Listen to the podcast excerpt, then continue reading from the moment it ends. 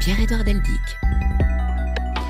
Bonjour, ravi de vous retrouver. Merci d'être fidèle à ce rendez-vous. Dans ce nouveau numéro, nous allons parler de deux enfants dans la guerre. Deux enfants français, juifs dans la Seconde Guerre mondiale. L'une s'appelait Estelle Mouflarge. Bastien François a marché sur ses traces. Il est avec nous dans ce studio. L'autre s'appelait Lazare Ou plutôt Petit Louis. Jean-Christophe Notin, qui est également avec nous, va nous en parler. La première a été déportée en 1943 à Auschwitz-Birkenau. Elle n'en est pas revenue. Elle avait 16 ans. Le second enfant, lui, est entré dans la résistance à l'âge de 14 ans. Nous allons les faire revivre grâce à eux et évoquer euh, également la recherche, le travail de longue haleine de recherche avec ses satisfactions et ses déceptions qui permettent de ressusciter en somme des disparus et leur euh, époque. Voici donc Idée, un magazine que vous pouvez également retrouver sur le site de la radio, l'application RFI Pure Radio et votre plateforme numérique préférée.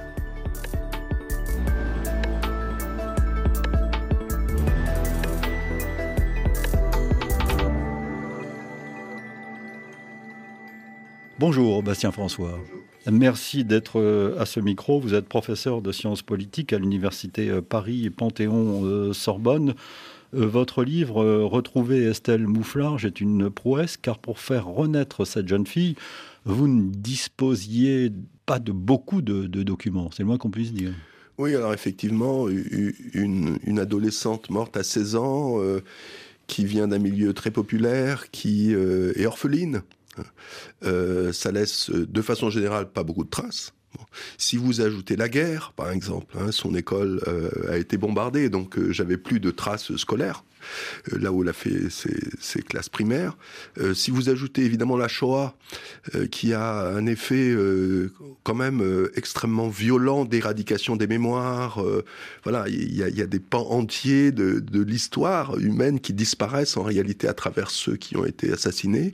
Donc effectivement, j'avais, alors je ne savais pas au moment où je suis parti faire mon enquête, hein, j'imaginais pas que c'était une entreprise un peu impossible, mais j'imaginais régler ça en quelques semaines et trouver de, quoi satisfaire ma, curiosité. Euh, en réalité, il y avait effectivement euh, très peu d'archives, quelques archives familiales, des papiers familiaux, des photos par exemple, ça c'est quand même assez important, euh, quelques lettres. voilà, et donc je suis parti avec ça, et je suis parti en utilisant des méthodes d'historien, c'est-à-dire que je suis parti en allant travailler dans les archives. Alors on va revenir, on va revenir, euh, Bastien François, sur ce travail d'archives parce que Jean-Christophe euh, Notin y fait référence aussi dans, dans, son livre. Et avant de, lui donner la parole, je voudrais quand même préciser que votre démarche, euh, ce livre, n'est pas un livre comme les autres, parce que c'est une... Euh, euh, vous dites par exemple que vous avez rencontré Estelle Mouflarge. Il faut expliquer pourquoi vous l'avez rencontrée. Peut-être je peux raconter comment je l'ai rencontrée. Euh, donc c'était en février 2014, il y a bientôt dix ans. Euh, je lisais un soir le journal Le Monde il y avait un article assez court qui décrivait, euh, enfin, qui disait qu'il existait dorénavant sur Internet un site permettant de retrouver les lieux où les enfants avaient été, les enfants qui allaient être déportés, les enfants juifs, avaient été arrêtés. Donc, euh, par curiosité, je suis allé sur ce site. Il y avait deux façons d'entrer dans ce site. Soit on mettait un nom, soit on mettait une adresse. J'ai mis mon adresse. Et là est apparu un seul nom, enfin j'ai mis le nom de ma rue, et est apparu un seul nom, donc Estelle Mouflage. Donc à la suite de quoi, immédiatement, je suis allé sur le site du Mémorial de la Shoah pour savoir qui elle était. Il y avait pas énormément d'informations. Il y avait la date de sa déportation, le numéro du convoi, etc. Et euh, surtout, ce qui m'a intrigué, c'est qu'il y avait, euh, c'était la seule personne, ce qui s'appelait en mouflage, qui avait été déportée euh, à cette époque. Alors après, j'ai appris que l'un de ses frères avait été aussi déporté, mais au titre de la déportation. Donc ils apparaissent pas dans les mêmes fichiers en quelque sorte. Et là, en fait, sans que je m'en rende compte, mais assez rapidement, un peu subrepticement, Estelle en fait est rentrée dans ma vie. Elle, voilà, Estelle était là. J'avais besoin de savoir qui il était. J'avais besoin de de, voilà. C'est pour ça que je dis que je l'ai rencontré parce que pour moi c'est comme une rencontre. Ce jour-là, ça a été une rencontre. Bonjour Jean-Christophe Notin. Bonjour. Vous êtes avec nous euh, à distance, je vous en remercie. Vous êtes l'auteur de nombreux ouvrages sur la guerre, la résistance et la France libre. Et vous avez écrit une autre enquête différente car vous, vous avez pu rencontrer le modèle de votre portrait, si j'ose dire. L'ouvrage s'intitule Petit Louis, il est publié chez Grasset. J'ajoute que sur Twitter, sur X aujourd'hui, vous nous proposez de courts portraits avec photos de résistants de la Seconde Guerre mondiale le compte s'appelle Parole de combattants de la libération. On peut bien sûr s'y abonner, je le recommande euh, vivement. Je vous pose la, même question, Jean-Christophe Notin, avec une différence énorme. Mmh. C'est que vous, votre sujet, euh, la personne que vous avez euh, portraiturée était vivante. Et oui, en quelque sorte, j'ai beaucoup moins de mérite que Bastien François. j'ai rencontré Lazar Pitkovitch à la fin des années 90, quand je commençais ma modeste carrière d'auteur, historien. Et c'est une rencontre qui vraiment a marqué ma vie. Euh, ça fait donc près de 25 ans. J'y pense très très régulièrement. Et c'est à l'occasion de justement l'ouverture de ce compte Twitter que j'ai proposé le portrait de Lazar Pitkovitch. Et j'ai vu la réaction des, abonnés qui étaient mm, vraiment à la fois admiratifs et très curieux de ce parcours d'un tout jeune garçon. Et c'est ce qui m'a donné envie d'en faire un livre. Un tout jeune garçon qui est donc entré dans la résistance euh, à l'âge de, 14 ans. Peut-on euh, d'abord expliquer où il vivait et quel était euh, l'univers de, sa famille? Alors, les Pitkovitch ont immigré de, Pologne au milieu, des années 20. C'est une famille relativement pauvre. Le, père est ébéniste, donc vient en France pour donner de l'espoir à sa famille et fuir les premiers pogroms en Pologne, bien entendu. Donc c'est une famille pauvre, mais qui s'installe au cœur du quartier latin, qui est déjà à l'époque un quartier riche, on va dire. Et donc on a un jeune Lazare qui va à l'école avec des, fils de la bourgeoisie euh, parisienne. Euh, lui qui est vraiment enfant d'une famille très pauvre. Hein. Euh, ils vivent dans des chambres de bonne, sans eau, sans électricité. mais il m'a toujours raconté avoir eu une enfance des plus heureuses. Et donc il est allé à l'école, évidemment, dans ce quartier? Donc il va à l'école euh, rue Madame avec son très grand copain euh, Jean Haut. Euh, qui va, dont la famille va avoir une importance extrême dans sa vie et pendant la guerre, puisque c'est elle qui va l'héberger après la rafle du, du Veldiv. Donc une fois de plus, une, vraiment une enfance très très heureuse et comment dire, le, lui fils de famille une fois de plus immigrée polonaise, qui se sentait très très français. Euh, il disait toujours, euh, mais moi jamais de la vie, euh, je pouvais imaginer partir de Paris, partir de la France. D'ailleurs, je ne comprenais même pas pourquoi mes parents, eux, avaient pu fuir la Pologne, leur pays d'origine. Il avait un attachement viscéral à la France, à la société française. Et à un moment donné, ils ont déménagé. Ah oui, ils ont déménagé. Ils ont déménagé en, comment dire, en début, début 1940. Le, le, père tenait un stand puce à Saint-Ouen. Donc il s'est en quelque sorte un petit peu enrichi. Donc ils ont quitté les, les chambres de bonne euh, euh, du quartier latin pour la rue de Clignancourt euh, dans le 18e, où là ils ont, le, ils ont pu louer ce qu'appelait Lazare un palace, qui était en fait un trois pièces, mais pour le coup avec électricité, eau euh, alors le, seul problème étant pour lui que ça l'éloignait de ses copains du quartier latin. Et, ça, évidemment, pour lui, ça avait été un crève-cœur. Mais c'est donc une évolution sociale. Donc lui est né euh, en 1928, Bastien euh, François. Où habitait Estelle Mouflarge? Et quel était son, univers familial? C'est étonnant parce que c'est une histoire assez proche finalement. Eh oui. Euh, donc les parents d'Estelle, sa mère, euh, Perla, est arrivée juste avant la guerre de 14 et son père est arrivé fin 19, début 20, début année 20. Euh, et ils se rencontrent euh, impasse le Thor dans le 18e parce que les deux familles se sont retrouvées là. Bon, voilà, ils se rencontrent, ils font un enfant, et euh, ils vont partir ensuite euh, rue de Bain à Saint-Ouen dans le quartier Cayenne, qui est un quartier très populaire qui, qui jouxte euh, la, la, zone.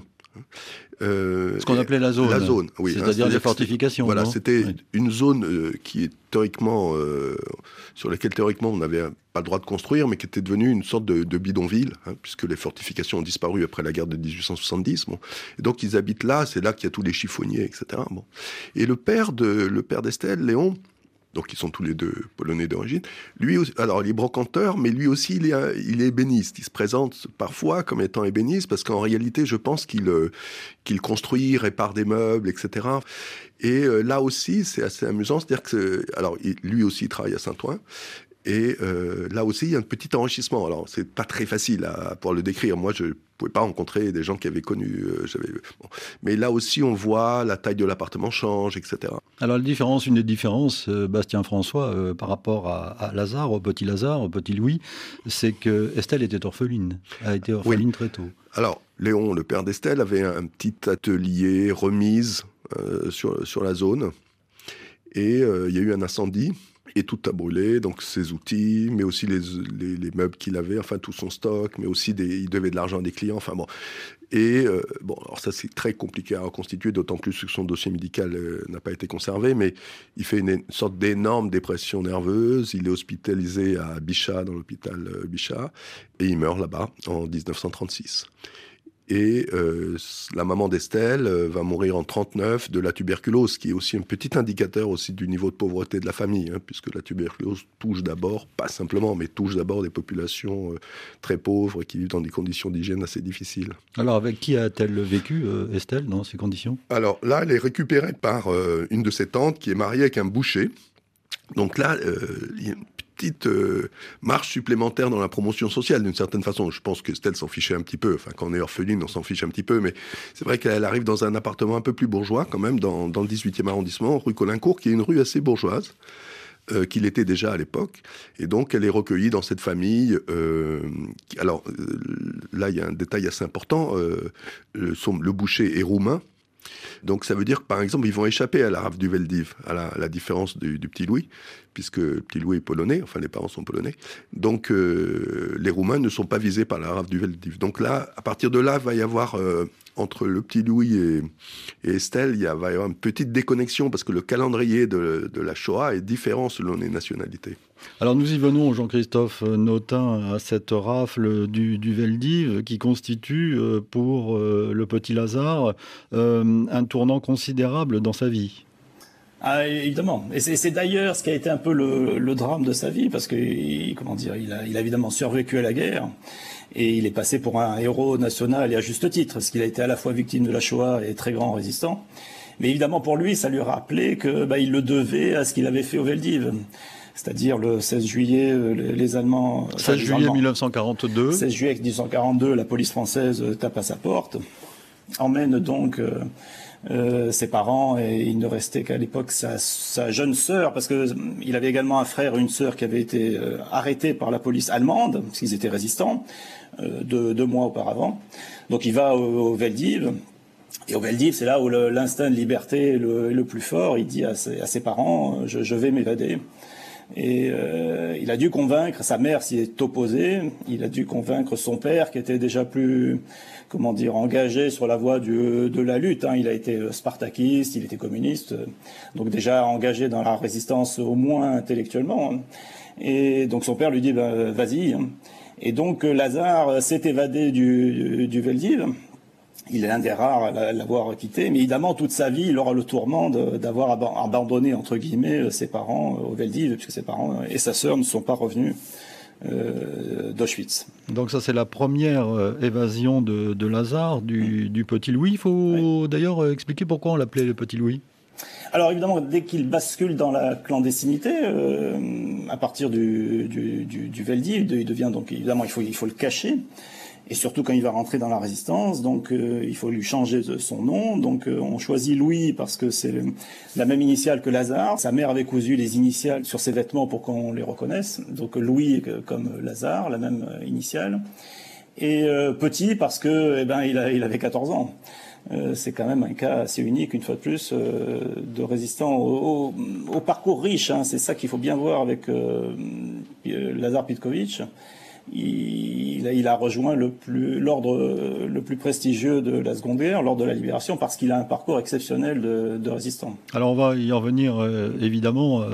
J'essaie de mener en parallèle euh, la vie d'Estelle et la vie du petit Louis, même si la vie d'Estelle va s'arrêter euh, brutalement assez tôt. Que faisait-elle, euh, Estelle, Bastien François, le jour ou à l'époque où le petit Lazare s'enfuyait du Veldiv le, le 16 juillet 42 alors ça, je Elle était au lycée probablement. Alors, euh, le 16 juillet 42, euh, les enfants étaient plus au lycée, hein, puisque si mes souvenirs sont bons, les vacances scolaires devaient commencer le 14 ou quelque chose comme ça, 13-14. Mais oui, elle sortait, elle était, euh, elle sortait de la classe de 5e au lycée Jules Ferry, où elle avait été admise de façon, ça m'a beaucoup surpris, parce qu'à l'époque, le lycée, c'est quand même euh, il y a donc deux systèmes scolaires hein, en France. Hein. Je laisse de public. Il y a deux systèmes scolaires. Hein. Il y a le système euh, du peuple qui s'arrête avec le certificat d'études, et puis il y a le lycée qui commence euh, en 11e et qui va jusqu'à la terminale et qui est payant. Alors là, au moment où Estelle est lycéenne, c'est plus payant pour les grandes classes, c'est-à-dire à partir de la, de la sixième.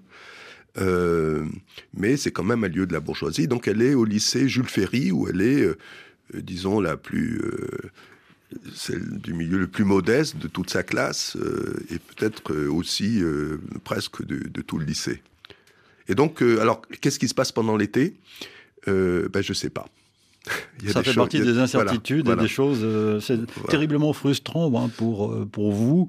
Euh, contrairement à Jean-Christophe Notin qui a pu retracer la, la, la vie extraordinaire de, du petit Lazare, du petit Louis, vous, vous êtes, encore une fois, vous vous êtes trouvé face à des, des blancs, des, des, creux, des trous, je ne sais pas comment les appeler. Alors, c'est frustrant, mais en même temps, mon objectif dans cette recherche, c'était de, de retrouver Estelle et donc, retrouver Estelle, ça voulait dire s'interdire de l'inventer. Donc il n'y a, pas, a pas un gramme de fiction dans le livre.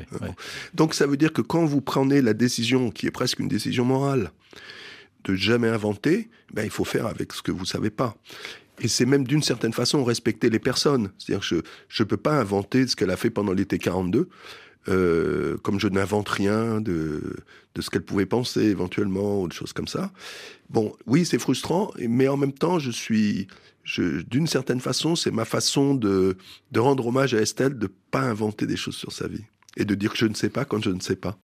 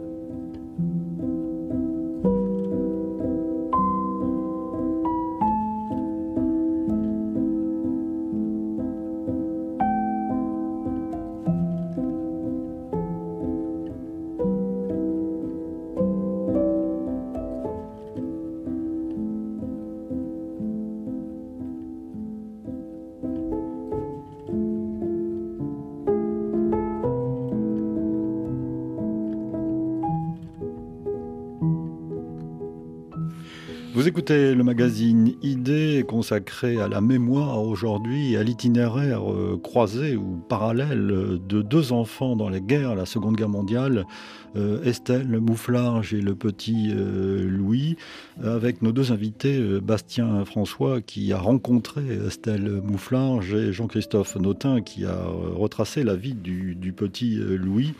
avant de, de, redonner la parole à Jean-Christophe Notin, Bastien François, il nous faut nous arrêter euh, un moment sur le statut des juifs euh, à l'époque précisément, parce que c'est à cause de cela hein, que ces enfants euh, notamment ont souffert. Vous écrivez entre septembre 1940 et mars 1942, ce ne sont pas moins de cinq textes visant à définir le juif qui sont adoptés en France.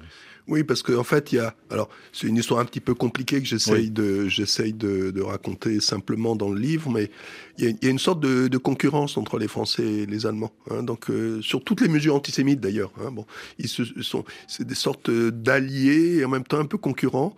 Et donc, euh, il y a des formes un peu de tâtonnement. Il y a la façon française de rédiger, il y a la façon allemande, et puis à la fin, la façon française satisfait les Allemands. Donc, bon, on arrête là. Et effectivement, petit à petit. Euh, ce statut des Juifs est de plus en plus euh, contraignant. Hein, C'est-à-dire qu'à la fin, il conduit vraiment à l'exclusion de, toute vie sociale. Hein. On peut, ne peut pas travailler, on ne peut pas circuler en, dehors d'un certain nombre d'heures, on n'a on accès à rien, aux piscines, aux squares, il y a des métros. Pour ceux qui habitent à Paris, ils doivent prendre un, un wagon particulier du métro, etc. Enfin bon. Donc il y, a, cette série de réglementations, alors qui s'accompagnent de plein d'autres réglementations économiques, enfin, etc., euh, qui sont d'une très grande violence. Enfin, on ne mesure pas ça. Hein. C'est-à-dire que vraiment, petit à petit, on exclut ces populations de, l'ensemble des activités sociales et, économiques. Et euh, le statut s'accompagne aussi euh de recensement.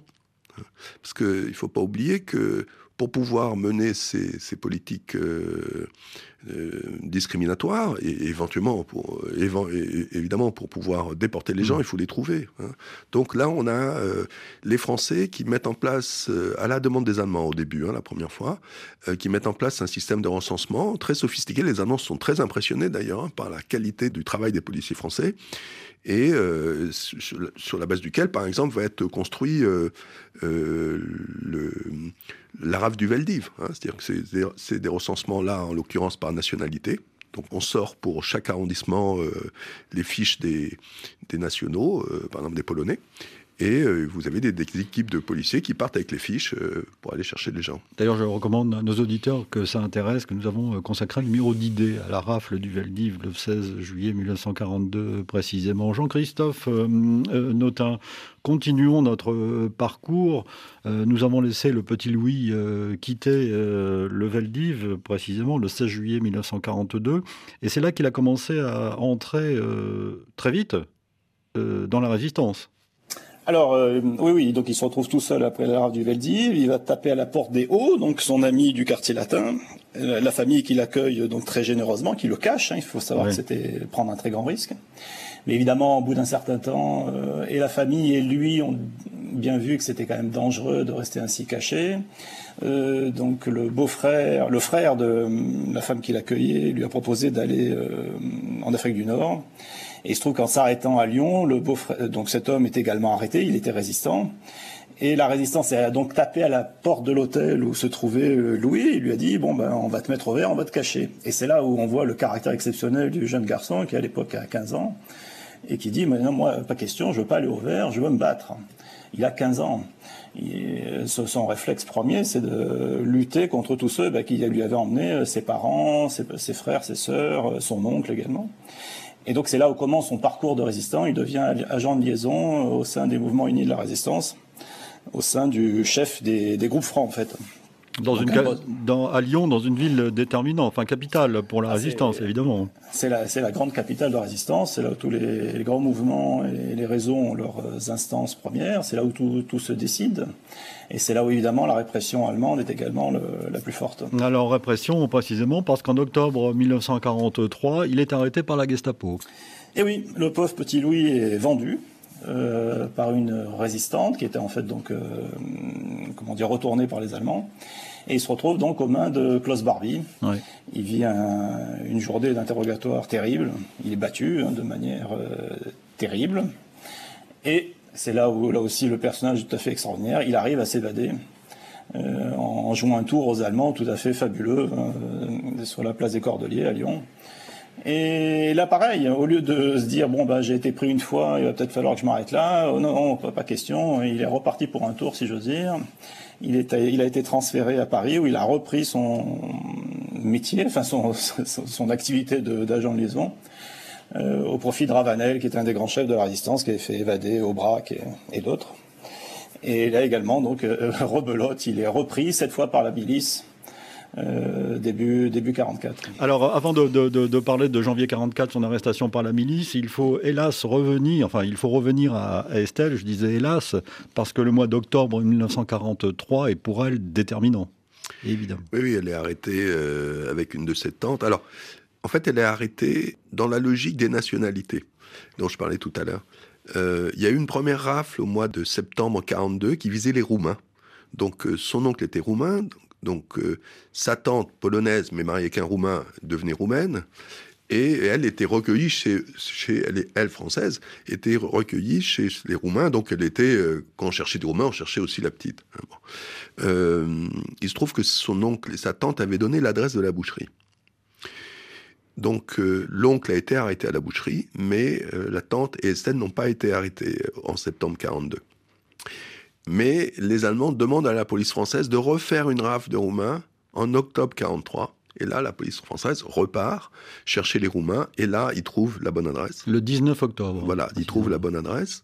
Donc là, Estelle et sa tante sont arrêtés au 89 de la rue Colincourt, c'est-à-dire la rue où, où ils habitaient, euh, et sont amenées. Alors elles passent par le dépôt de la préfecture de police d'abord, puis elles sont amenées euh, à Nancy. Là, vous avez essayé là aussi de, retracer ces heures sombres, ces, jours terribles. Voilà. Donc oui, j'ai essayé de retracer. Alors, dans la mesure du possible, il y a beaucoup de choses. Dans il, y a, à la fois très peu de choses. Peut-être on reviendra tout à l'heure sur la question des archives, mais il y a aussi parfois des petites choses qui, qui quand on n'a rien, sont importantes.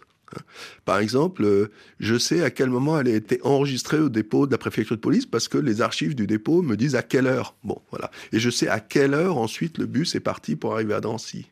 Et je sais ensuite à quelle heure elle est arrivée à Drancy et à quelle heure euh, elle aussi a été enregistrée. Bon, alors évidemment, c'est pas une désinformation formidable, mais pour moi, c'était tout simple. Je, pouvais me construire une toute petite chronologie de la journée et donc d'une certaine façon faire revivre Estelle dans ma tête et j'espère dans la tête des lecteurs et des lectrices. Et je vous le garantis, c'est ce livre et les deux livres et, le vôtre, puisque nous parlons du vôtre, euh, sont euh, poignants. Et vraiment, euh, je les recommande vivement. Cette, cette arrestation a conduit à la déportation. Ah oui, parce que en fait, le jour même ou le lendemain, je ne sais plus, de l'arrestation d'Estelle, on, on commande un nouveau convoi il est décidé d'un nouveau convoi et Estelle est mise dans ce nouveau convoi.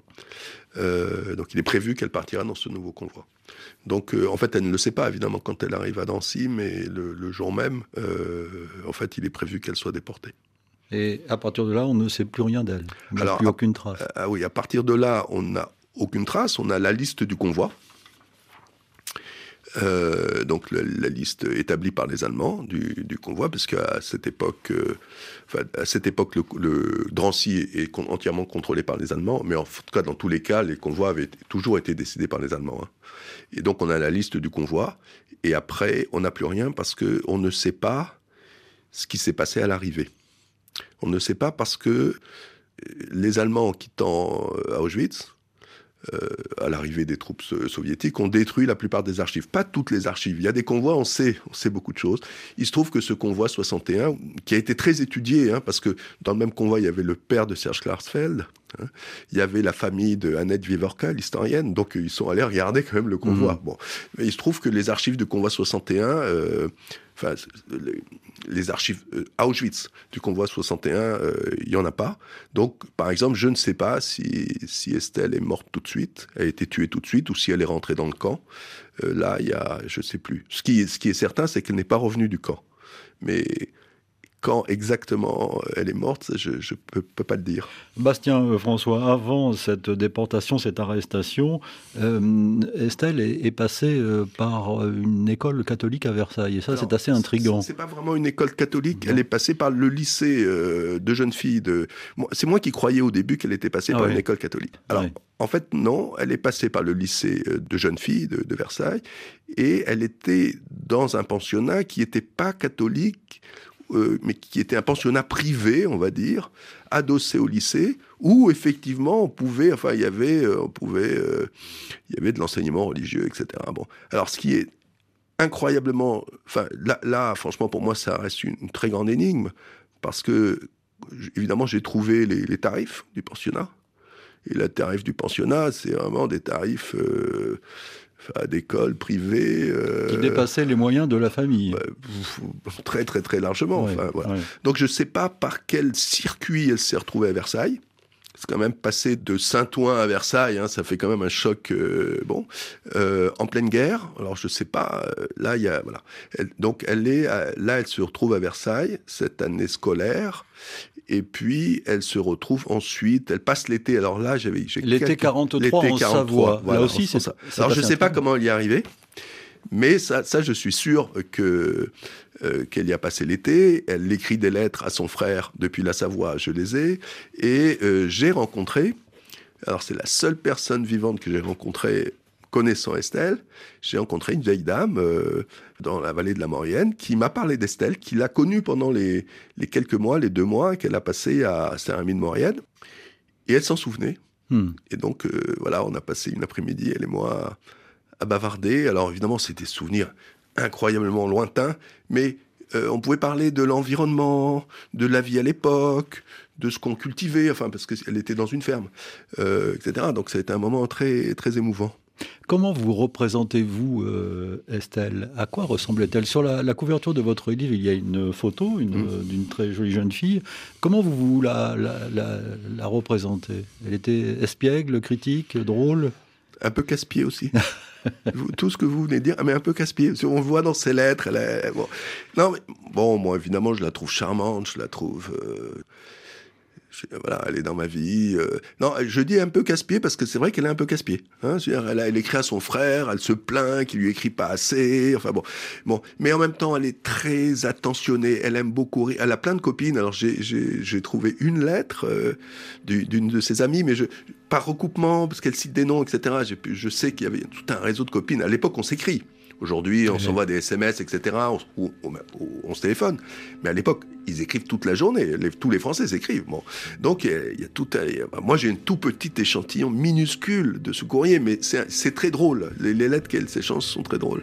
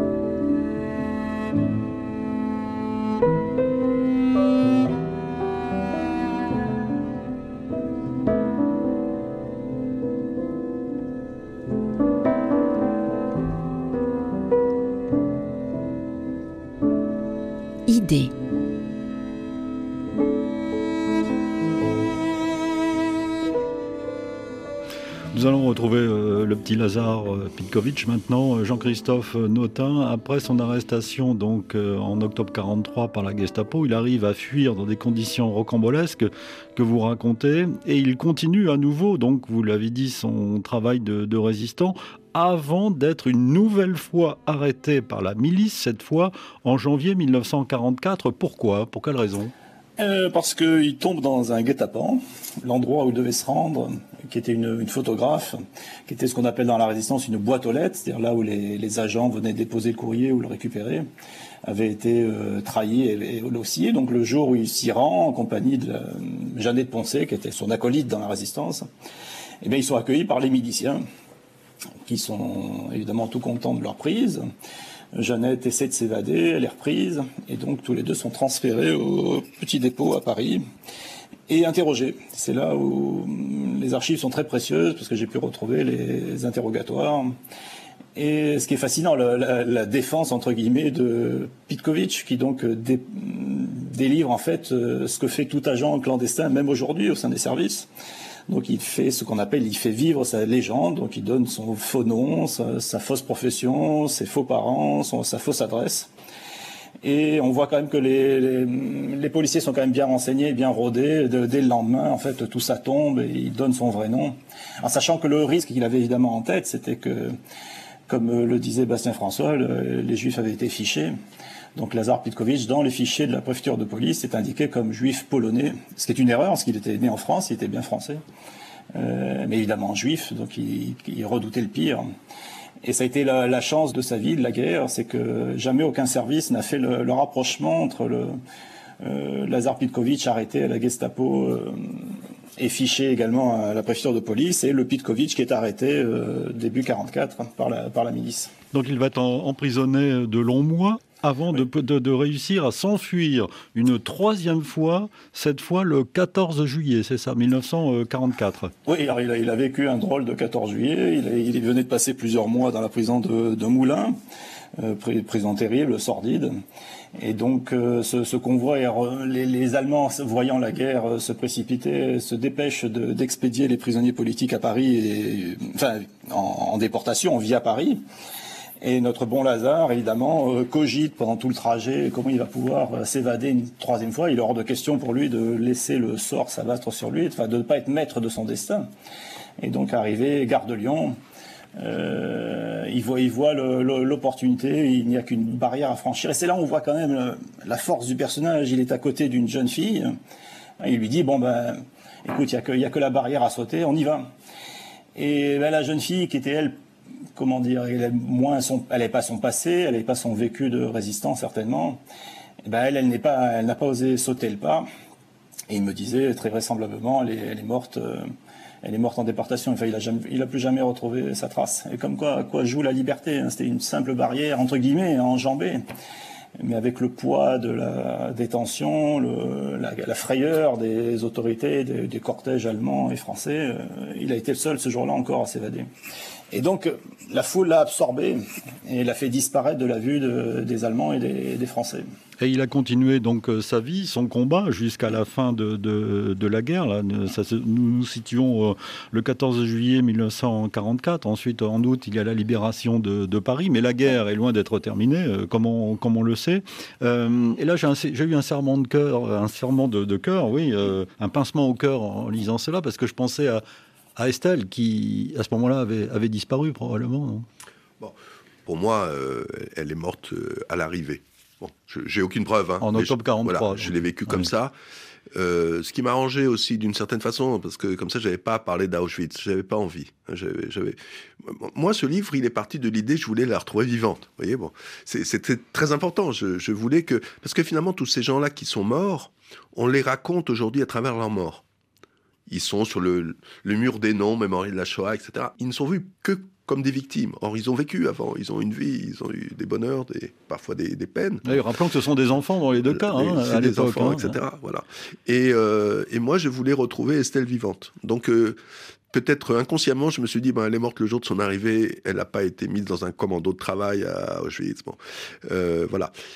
Mais il faut aussi dire que elle a un frère euh, qui a été déporté au titre de la résistance, parce qu'il faisait partie d'un réseau communiste euh, qui euh, faisait passer la ligne de démarcation. Ce frère a été emprisonné dans le camp de Compiègne, a été envoyé à, Sachsenhausen, où il a été dans des commandos de travail très difficiles. Il est à la, libération du camp, il est rapatrié à Paris donc euh, l'été 45, et là, là, il est hospitalisé immédiatement à la Salpêtrière, il meurt. Hein.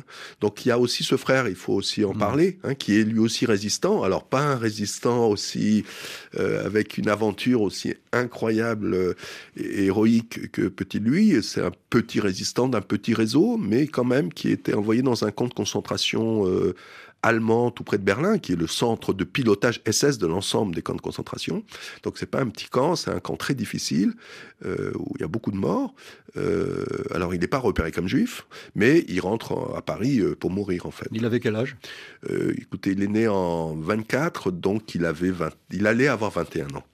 Bastien, euh, François, nous allons reparler des archives dans un instant pour conclure cette émission, mais je voudrais revenir au petit Lazare parce que vous racontez, Jean-Christophe Notin, euh, une anecdote euh, qui, est très drôle. C'est qu'en octobre 1945, il effectue sa rentrée dans une école de commerce à Paris. près de la rue de Rivoli, dans, ce quartier-là, et à l'initiative de sa famille protectrice, il me semble, Léo, et un jour, il voit euh, le directeur frapper à la porte de la classe et le convoquer.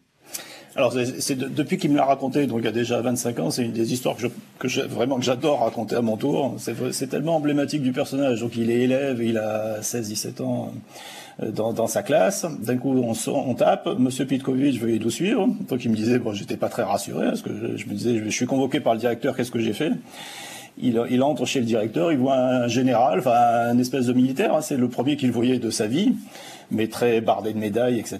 Et le, général en question qui lui dit, bah, Monsieur Pitkovitch, et selon la formule rituelle chez les compagnons, euh, dans l'honneur et par la victoire, nous vous reconnaissons comme notre compagnon. Et il lui remet cette médaille euh, de l'ordre de la libération, mais qu'il ne connaissait pas du tout, hein, comme d'ailleurs l'ensemble bah, pratiquement des résistants de l'époque. Euh, et donc il, prend cette médaille, il, il, dit merci monsieur, je ne sais même pas s'il a dit merci mon général. Il a tourné les talons et il m'a dit la première euh, premier réflexe que j'ai eu euh, dans le couloir avant de rentrer dans ma classe, c'est surtout de planquer la médaille parce que j'avais trop peur qu'on se moque de moi.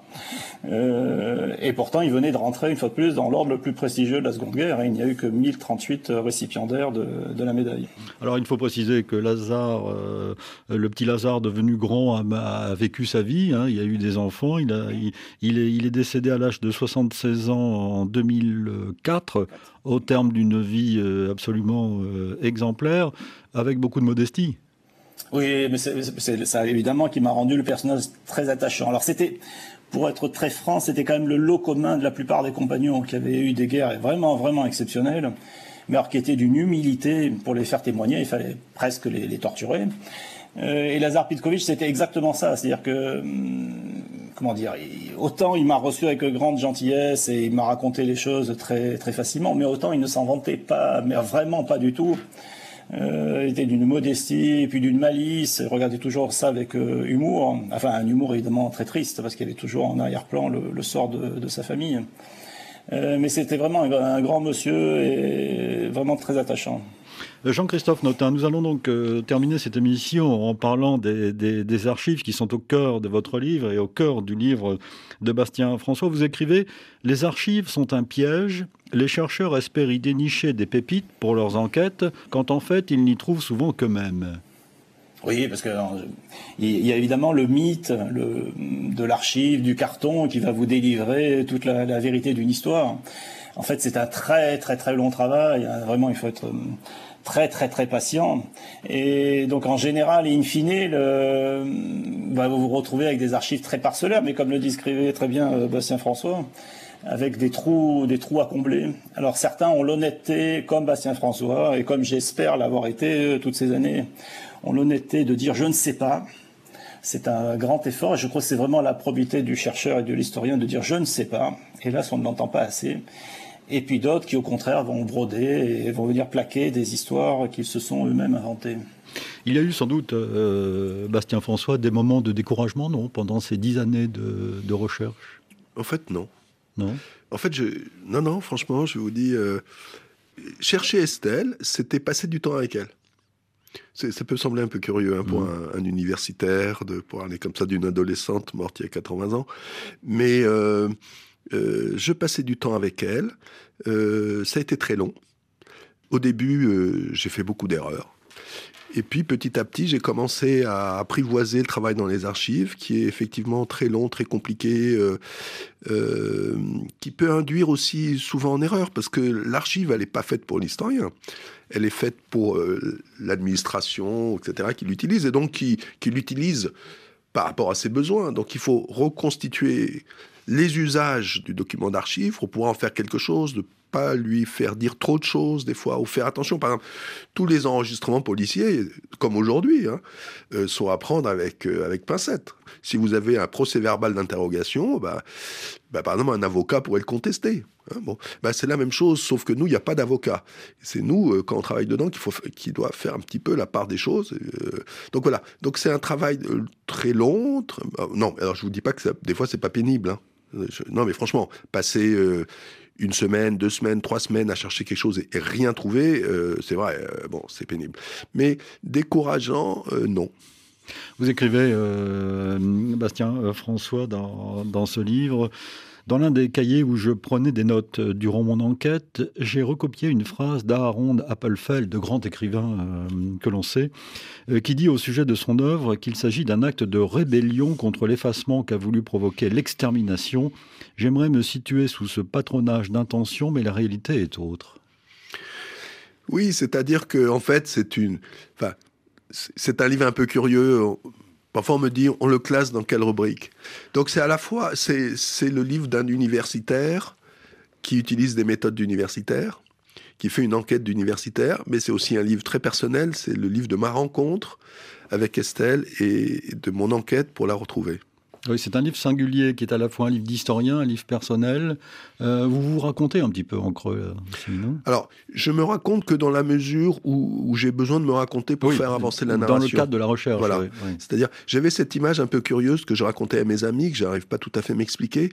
Euh, en parlant du livre, pendant que je l'écrivais, je disais, je porte Estelle sur mes épaules, en fait et je sais pas, c'est vraiment très bizarre, mais j'avais comme une gamine, vous voyez le papa avec la gamine qui se balade, bon, j'avais Estelle sur mes épaules, et pendant que je cherchais justement, c'est pour ça que j'étais pas découragé, parce que j'avais Estelle sur mes épaules. Oui, et vous espérez un jour euh, retrouver d'autres documents euh, on, sait, on ne sait jamais, il peut y avoir des, Franchement, franchement, on ne sait jamais. Par exemple, ce que j'ai pas trouvé, c'est des photos de classe. Mais les photos de classe, ça existe bien quelque part, eh dans un carton, dans un grenier. Donc on peut lancer euh, un appel à toute personne vivant en France ou à l'étranger, ayant connu à un moment ou un autre Estelle Mouflage. Il a sa famille aussi, non? Oui, descendants. oui, oui, il a sa famille, parce qu'un de ses frères a survécu, qui a eu lui-même trois enfants, qui ont eu eux-mêmes des enfants. Donc effectivement, il y a encore une famille Mouflage. Euh, Jean-Christophe Notin, je reviens à, la création de votre compte euh, Twitter, Parole de combattant. J'imagine que c'est aussi un peu la, même démarche pour vous. Euh, entretenir la, mémoire de ces, de ces combattants, de ces résistants qui, comme le disait Bastien François, sont statufiés aujourd'hui, mais qui étaient avant tout des êtres humains.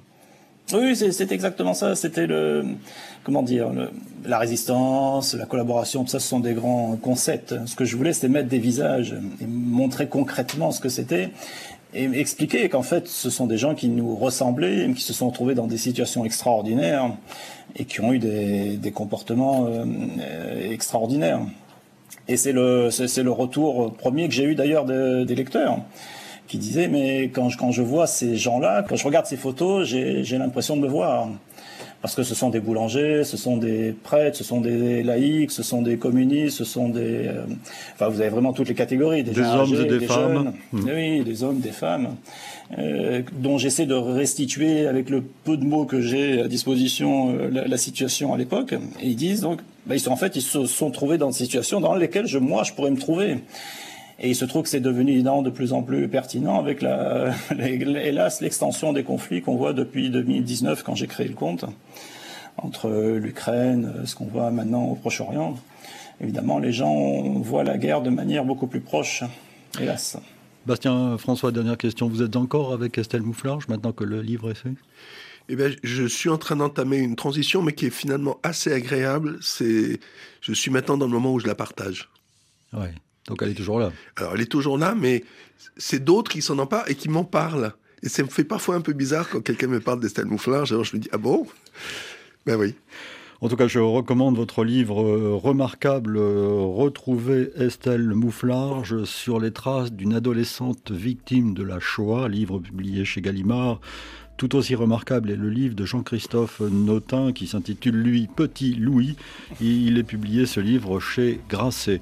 Idée réalisée évidemment par Vanessa Rovansky. Nous vous donnons rendez-vous à 17h10 temps universel, 18h10 heure française le week-end prochain, samedi pour une semaine d'actualité, dimanche pour de nouvelles idées, dans un instant des nouvelles du monde sur RFI.